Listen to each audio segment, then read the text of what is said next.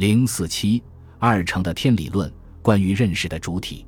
二程的认识论是以承认主体能知为内容的，即他们肯定主体有认识能力。程颢说：“人心莫不有知，为必于人欲，则亡天德也。”程颐也说：“知者无知所固有，然不智则不能得之，而致之必有道，故曰致之在格物。致之在格物，非由外说我也，我固有知也。因物有迁，迷而不知，则天理灭矣。”故圣人欲格之，可以看出二程所谓知有两方面的含义：一是指主体能知之知觉；二是指主体知觉之所知，即知识。人心莫不有知，与知者无知所固有知之，都兼有能知与所知二义。在主体能知方面，二程又有生知和感应两种认识。首先，他们承认有所谓生知者，如程颢说。盖必有生之者，然谓之见也。程颐也说，生之者只是他生自之义理，不待学而知。纵使孔子是生之，亦何害于学？不论生之、学之，都是对主体认识能力的肯定。只是言生之，同孔子一样，具有鲜艳的性质。除生之之外，二程认为人心具有感应作用。人心虚，故物能感之。感动也，有感必有应，凡有动皆为感，感则必有应，所应复为感，感复有应，所以不疑也。这种感应，也就是认识主体心与认识客体的交互作用。从主体方面说，二程是强调了认识主体心的能知作用。关于认识的途径、方法和过程，程颢提出了以诚敬存之的主境说。程颐则在坚持两种知识的基础上，主张正心诚意、格物致知。程颢说：“学者须先识人，仁者浑然与物同体，义、礼、智、信皆人也。识得此理，以诚敬存之而已，不需防简，不需穷索。所谓以诚敬存之，就是一种内心体贴的功夫。人们通过这种内心体贴，才能达到人的境界。”人的境界，也就是完全按照天理所规定的道德准则去做的圣人境界。达到这种境界的关键，就是做到诚和敬。学要在敬也，诚也，中间便有个人，博学而笃志，切问而近思，人在其中以知义。诚和敬，在程颢这里都是一种内心修养的功夫。程颐认为，人有两种知识，即闻见知之和德性知之。闻见知之，是物交物则知之，非内也。今之所谓博物多能者是也，即通过感官而了解到的感性知识。德性知之，是不假闻见的先天固有，来源于内心，如同孟轲所说的良知。程颐认为，德性知之容易产生主观的偏见，闻见知之容易为外物所迷惑，二者各有利弊，需要取长补短，才能得到真知。得到真知。也就是明理达理，程颐认为，达到这样的要求有内外两种认识途径。第一步要做到正心诚意，即修身养性做成的功夫；第二步格物致知，莫先于正心诚意。诚意在致知，致知在格物。所谓格物，即是穷理。这样认识的过程和途径便是正心诚意、格物穷理。脱然贯通，按照二程的观点，格物致知所获得的知识，还必须付诸实行，即时必见于行，而行则是行所致。这就是二程在认识论方面以知为基础，重知而乐行的知行观。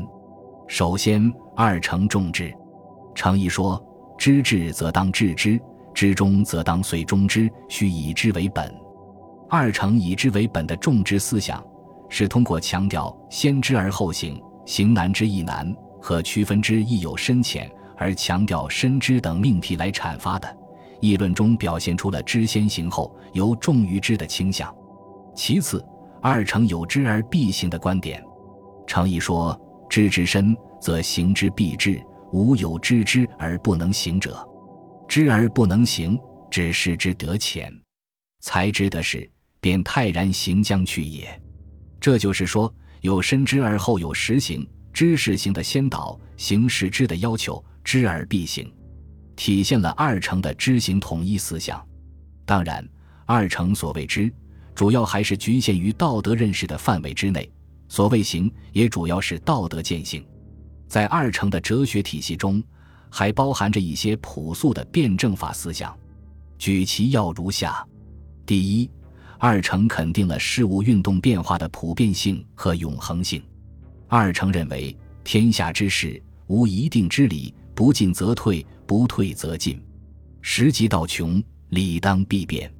就是说，世界上的事物总是处于不断的运动变化之中。这种变化，或者表现为前进与发展，或者表现为退化与衰亡。因此。世界上是没有一成不变、处于绝对静止状态的事物存在的。常义说：“随时变异，乃常道也。消长相因，天之理也。虽山岳之间后，未有能不变者也。”二程在肯定运动变化是一个普遍规律的基础上，还进一步论证了运动和静止的关系。二程认为，静中便有动，动中自有静。由于运动和静止相互依存、不断转化，因而事物总是处于动静无端的永恒变化之中，并指出事物之所以能够永恒存在，就在于事物是处于不断的运动变化之中，未有不动而能恒者也。第二，二程提出了无独必有对的命题，肯定了矛盾的普遍性。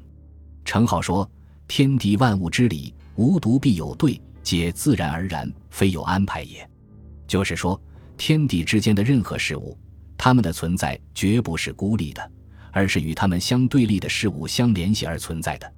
程颐说：“天地之间皆有对，道无无对，有阴则有阳，有善则有恶，有是则有非，并且阴阳开合，本无先后，不可道今日有阴，明日有阳。如人有形影，盖形影一时，不可言今日有形。”明日有影，有变其有。天地之间不仅任何事物都是处于矛盾的对立之中，而且任何相互对立而存在的两个事物，它们的存在是没有先后之分的。